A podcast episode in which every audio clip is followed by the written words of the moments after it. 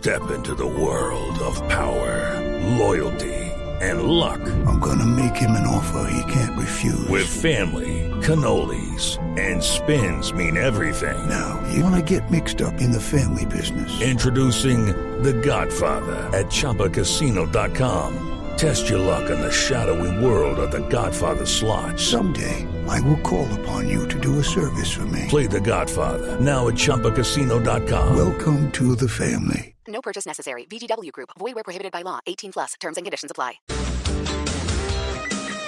Bueno, a las 8 y 33 minutos de la mañana nos vamos con nuestro tema central. Me parece fantástico, fantástico hablar de cómo afecta nuestra vida la inconformidad con el cuerpo.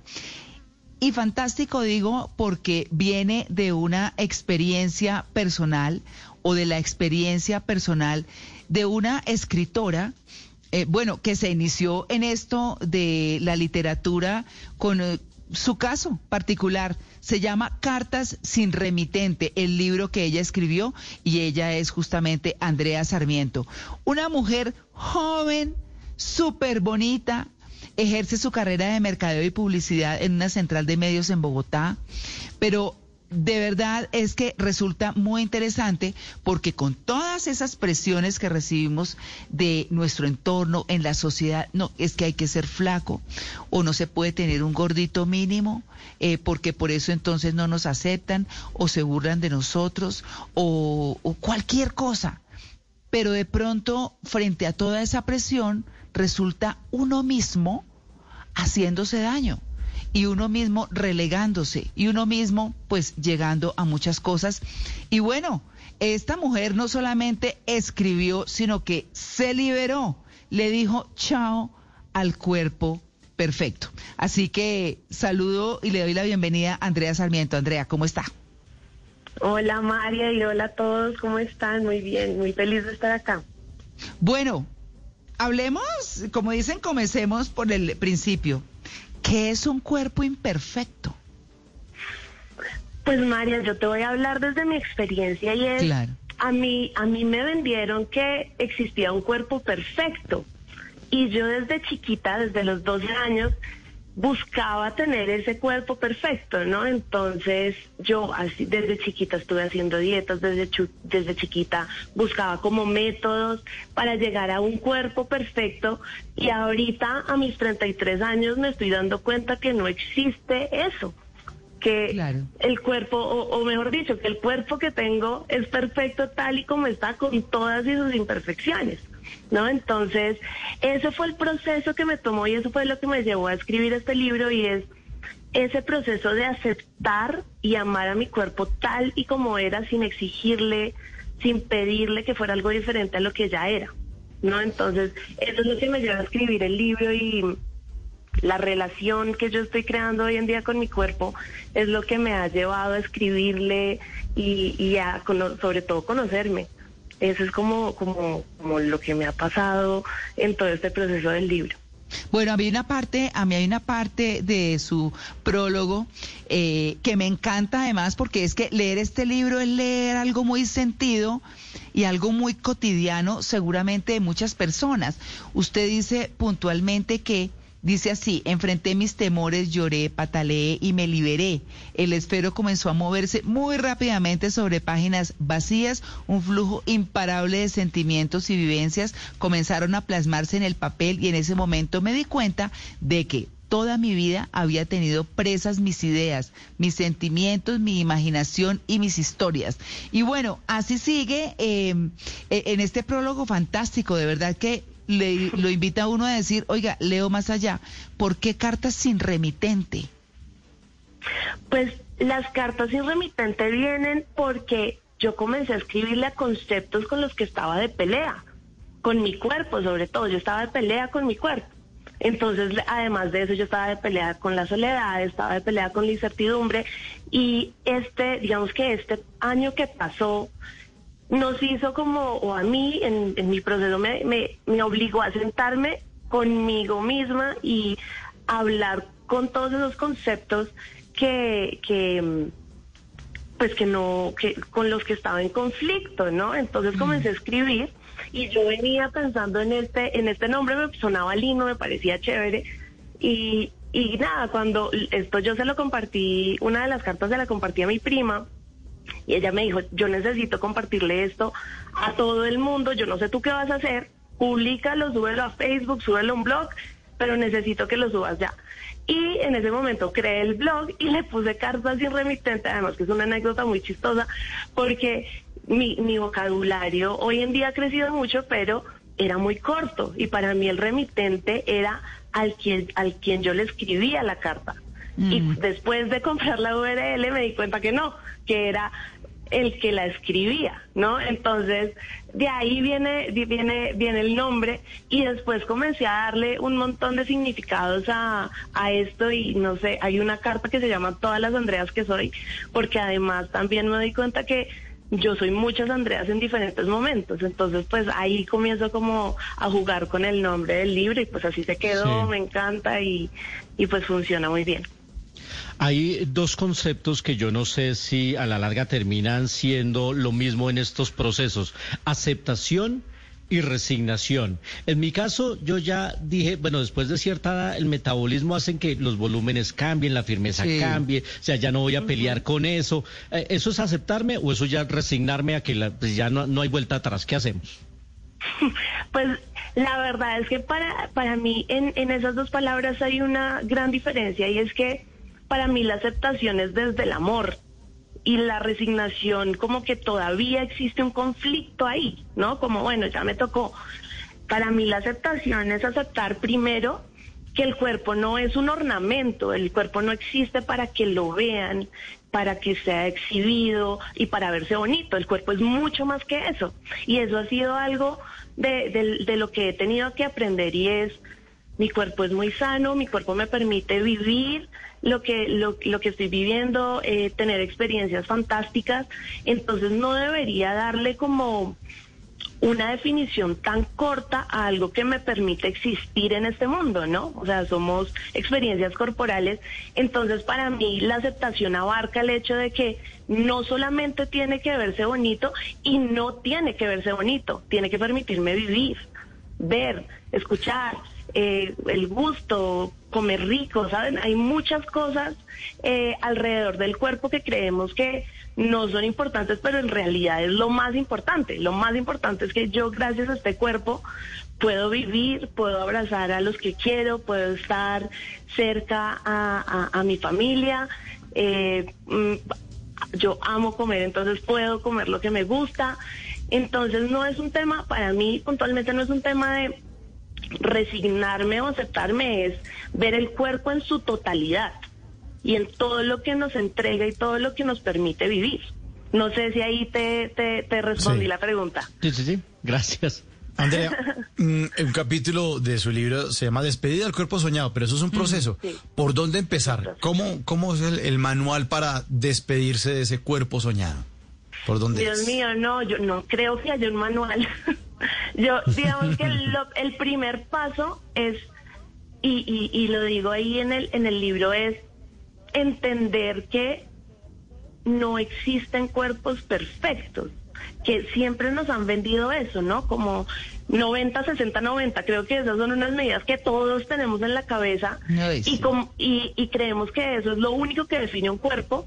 Entonces yo me, digamos que la, el primer paso que me hizo entrar como en todo este mundo es entender que existe un mundo en donde existen mujeres muy bonitas y, digamos que experiencias espectaculares en cuerpos que no son flacos o no tienen esas medidas, ¿no? Y esa introducción me la dio una amiga y autora de otro libro que se llama Yo debería ser flaca y yo en ese libro me encontré con un mundo que me decía, usted no tiene que tener un cuerpo perfecto usted tiene que amarse y aceptarse tal y como es, que para mí era nuevo. Para pues, digamos que desde los 12 años cuando a mí me vendieron que existía un cuerpo perfecto, mi única meta era esa. Y por eso cuando María habla de, de, de digamos que yo me liberé, es porque cuando me doy cuenta que no existe un cuerpo perfecto y que no tengo que estar pensando todo el día en calorías, en medidas, en pesa, en qué me puedo comer y qué no me puedo comer,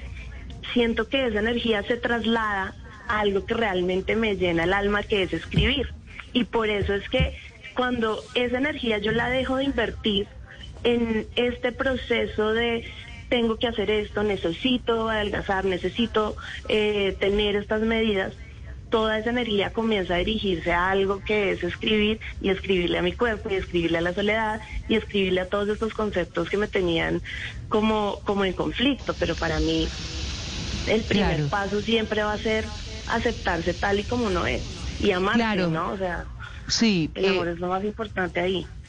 Por supuesto, yo eh, quisiera, quisiera preguntarle en este momento como una anécdota, algo que haya sido uno de los disparadores para decir, no me friegue, como dice usted en el libro, yo no me sentarse uno al frente de un plato y sufrir, porque es que esto no, porque es que, o sea, de esa manera, eh, ¿Cuál fue uno de esos de esas situaciones que dispararon en usted esto para escribir este libro Cartas sin remitente y para decir, oiga, pues no friegue, yo soy así, me gusta comer rico y no pasa nada y bueno, no sé, todas esas reflexiones que usted ha hecho. Pues miren, yo viví tres meses en Turquía y allá la comida es muy diferente a la colombiana. Y a mí me hacía una falta yo cuando, cuando me servían el plato me hacía falta la carnecita, no sé, el choricito, la morcilla. Y en ese punto yo decía, Dios mío, yo llevo 30 años de mi vida dejándome de comer eso tan rico y eso que me gusta, no sé, un postre, un brownie. Y ahorita que estoy viviendo al otro lado del mundo, me hace una falta enorme y yo decía, ¿y yo por qué? porque, porque estando en Colombia y teniendo la posibilidad de comerme todo eso tan rico que yo tenía, ¿por qué me cohibía? Y ahí fue donde dije, no, ya, no más dietas, yo voy a comer, comer lo que yo quiero porque además es algo muy rico, es de los momentos que uno más disfruta, o que yo personalmente más disfruto y es porque me voy a quitar tanto placer y tanta dicha. Eh, solamente por eso, porque supuestamente existe un cuerpo perfecto. Entonces yo ahí dejé las dietas a un lado, no volví a pensar en eso, pero había un proceso mucho más largo que es el que estoy viviendo todavía y es, listo, mando a la porra las, las dietas, pero ¿cómo hago para aceptar este cuerpo? ¿No? Que además mm. este cuerpo, yo lo, lo que les digo a mis amigos y a las personas que han leído el libro es, yo vengo de una familia que genéticamente es de contextura gruesa. ¿no? Entonces, yo vi en mi casa siempre que todas, mis tías, mis primas, todas estábamos buscando ser delgadas, yendo casi que en contra de nuestra biología, porque tú miras en mi familia y no hay nadie flaco. Entonces, yo comienzo a ver esto y digo, Dios mío, pero aquí estamos jugando, ¿no? Entonces, ese es el proceso en el que estoy, que, o sea, no ha terminado. Yo sigo como reflexionando mucho al respecto pero sí, o sea, el, lo que me hizo mandar toda la porra es ponerme a, a, cohibirme de cosas tan ricas solamente porque la sociedad dice que existe un cuerpo perfecto, que existen unas medidas que las que, tengo que cumplir.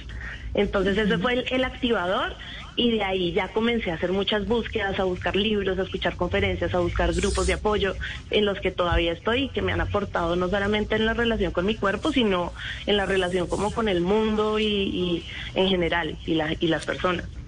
Claro, vale. qué bueno poner este tema sobre la mesa. Y ayer hablaba en una de mis secciones sobre body positivity, positivity que es un movimiento social que inicialmente fue creado, les contaba, para empoderar a personas con sobrepeso, pero que en general es para desafiar los estereotipos físicos. Y aunque es maravilloso saber que ahora entendemos que no debemos juzgar los cuerpos de otros, a veces juzgamos los cuerpos o las diferencias de otras personas pensando que así nos empoderamos. Por ejemplo, soy crespa, entonces digo, es más lindo ser crespa que lisa porque el pelo liso no tiene gracia, o digo, eh, las mujeres flacas no tienen gracia, es horrible, mejor tener de dónde agarrar, qué palo. Y entonces las mujeres que luchan con su delgadez, que son naturalmente delgadas, las estoy atacando directamente porque yo considero que tengo unos kilos de más. O cada vez que veo algo que pueda generarme una inseguridad, entonces ataco el contrario y eso tampoco está bien. Entonces, ¿cómo hacer que mi crecimiento personal en esa área no sea atacar a las personas que son diferentes a mí o que tienen otra contextura física? Sí, y sabes que me he enfrentado con eso un montón y es desde lo que yo he vivido, lo importante es hablar desde la experiencia propia y respetar la experiencia de otros, porque eso que tú acabas de decir es muy cierto y es así como yo toda la vida, digamos que he luchado por ser flaca o, por, o por tener un cuerpo de contextura gruesa, también hay muchas personas que han sufrido por estar en el otro extremo, ¿no? Mm. Entonces, yo lo que trato generalmente es de hablar desde mi experiencia y no juzgar el, el, hecho de que otras personas toman diferentes opciones o, piensan diferente que yo, porque es que es, es, la experiencia de ellos y es lo que a ellos les funciona. Entonces, a mí me parece que en la medida en que uno hable desde su experiencia y no critique o juzgue experiencias que no conoce, porque es que uno no, yo, Andrea Sarmiento, no sé qué es vivir en un cuerpo delgado, porque nunca lo he hecho. Entonces, me parece atrevido hablar y juzgar la posición de una persona que toda la vida ha vivido un cuerpo en un cuerpo delgado, pues porque ella conoce su experiencia y yo conozco la mía. Y yo creo que se puede dialogar entre dos personas que han tenido experiencias completamente distintas, se puede dialogar, se pueden poner diferentes puntos de vista, pero definitivamente no criticar ni juzgar la experiencia de otro que, que yo desconozco. Yo creo que esa es la forma como más sana de, de convivir entre la diversidad. Andrea, mm, una, una de mis novias todos los días eh, se levanta 6 de la mañana, 6 de la mañana a hacer ejercicio y entonces son dos horas y yo digo, ¿y será que yo tengo que hacer lo mismo?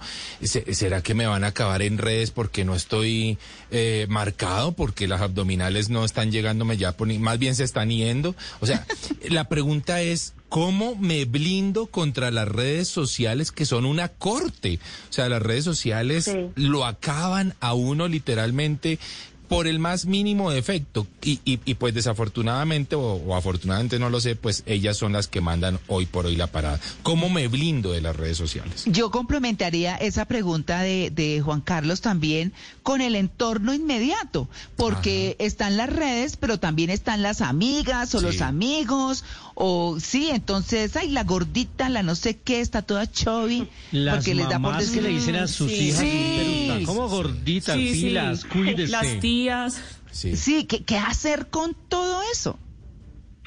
Pues miren, yo, mi experiencia ha sido que eso, o sea, va a ser imposible que eso no pase. Y sobre todo en redes sociales donde es tan fácil poner un trino o poner un comentario eh, ciego frente a un, la gente es muy valiente detrás de una pantalla, ¿no? O sea, detrás del celular. Entonces yo creo que eso siempre va a pasar. Yo sigo recibiendo comentarios ahorita en durante cuarentena me subí un montón de peso eh, y lo que pasa es que la sociedad nos enseñó a que opinar del cuerpo de otros estaba bien. Mm. A mí me pasaba y todavía me sigue pasando que muchas veces cuando la gente me quiere decir cómo estás de bonita o me quiere hacer como un halago, me dice, ay, cómo estás de flaca. ¿No? Y yo lo que hago es preguntar qué me quieres decir, porque más flaca no estoy. ¿Me quieres decir que estoy bonita?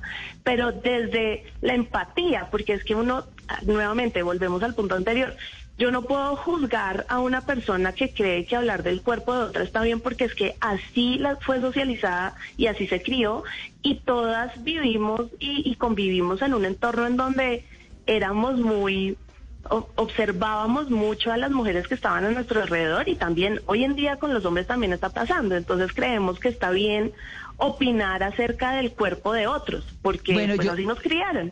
Claro, pero yo, Andrea, quiero preguntar lo siguiente, es ser gordita y el amor, ¿qué? Porque los hombres pues- casi que parecieran querer estar con mujeres trofeo.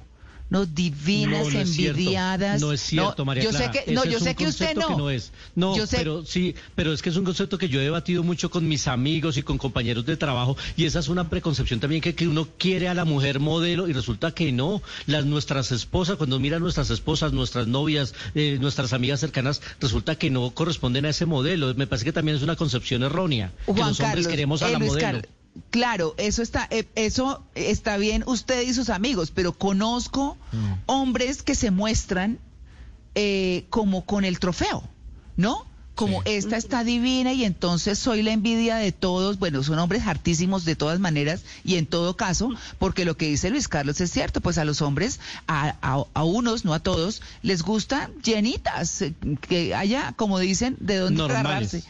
Hay una exacto. película de una directora colombiana que, se, que el título es Las mujeres de verdad tienen curvas. Claro, claro. Entonces, mi pregunta es, ahí, en ese, en ese caso, ¿cómo ha sido el amor en su caso? Porque usted lo menciona en el libro.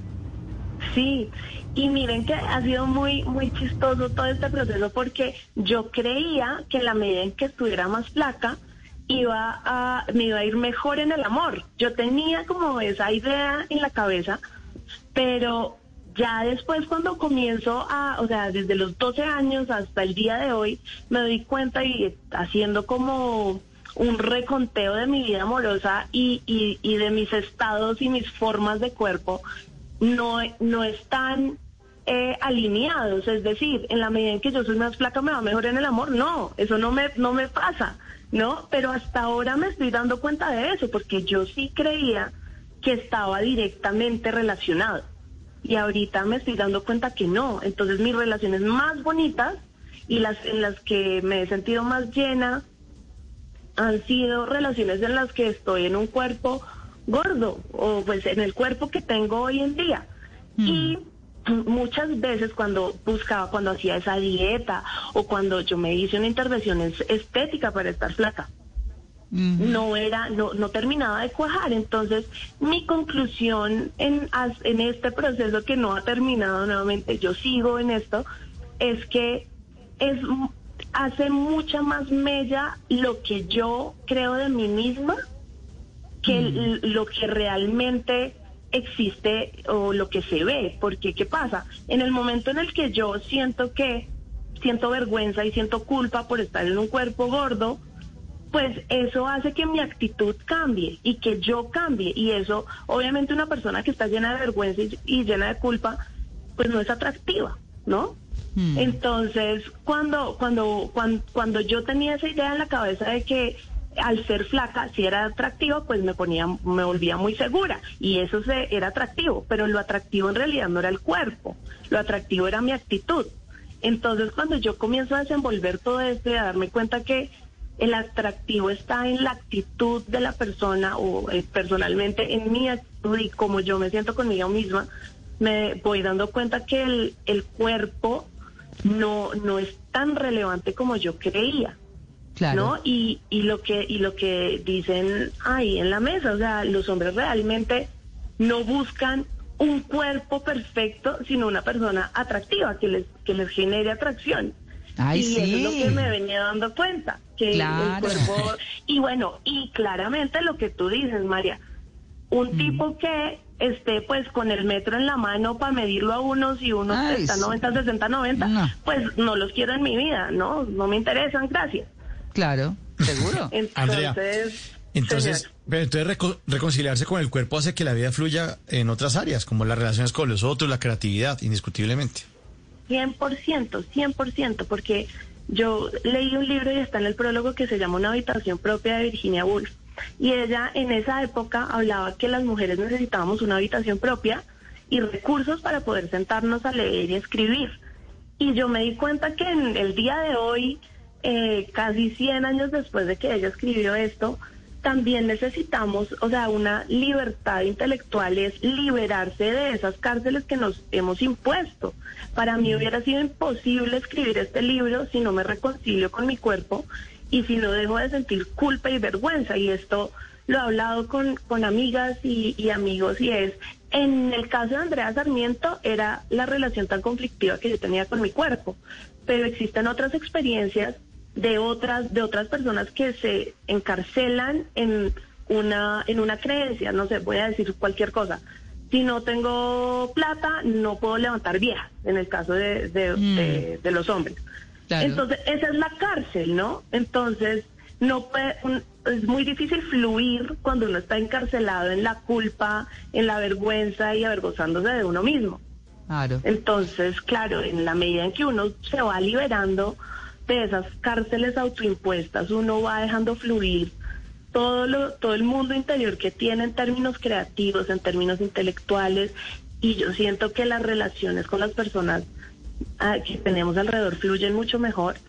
Y, y- y volviendo al tema de las redes, saben que a mí en las redes, yo lo único que he recibido es como amor, cariño y mucha empatía, porque la- las personas como que se sienten muy identificadas con estas vivencias que son tan personales que yo al principio pensé que a nadie le importaba. Pero Claro. después la gente comenzó a leerme y a decirme, venga, yo me siento identificada con esto. Bueno, y es yo que creo que eso es lo que me atrae. Claro, además me parece, Andrea, que, que el tema no es solamente para las mujeres llenitas, gorditas como usted, sino también para las muy delgadas o las que creen que eh, son demasiado anchas de espaldas o que son caderonas o que lo que sea. Es que qué importa. Las mujeres muy altas que no encuentran pareja en Colombia, por ejemplo, donde Sí. el promedio es más, más bajito. Me ofrezco. Sí. Ahí me ofrezco. me ofrezco. No, pero es que ahí sí, bueno, en fin. Pero bueno, ahí está. El cuerpo es uno solo, es una máquina maravillosa y perfecta que nos tiene transitando por este planeta. Con sus virtudes y con sus defectos según quien lo mire. Pero, ¿qué importa? Es el nuestro y tenemos que quererlo mucho. Eso es lo que nos ha enseñado hoy Andrea Sarmiento, autora del libro Cartas sin remitente. Andrea, muchas gracias. Muchísimas gracias a ustedes y qué rico de verdad tener esta conversación. Bueno, yo no la puedo dejar ir sin que me diga qué es lo que más le gusta comer. A mí, ay no, yo me muero por los postres. Para mí el momento favorito del día y de verdad me llena el alma es después de que uno almuerza el cafecito con Ah, un sí. postrecito, con, con Sí. un brownicito, con una trufa, con un chocolate. Eso es lo que yo más disfruto en la vida. Pero así feliz, feliz. Y, Bueno. y gracias a Dios hoy en día ya me estoy dando ese privilegio de comerme mi postre todos los días. Claro que sí, pues Andrea, muchas gracias, un feliz día. Bueno, muchas gracias a ustedes, que estén muy bien.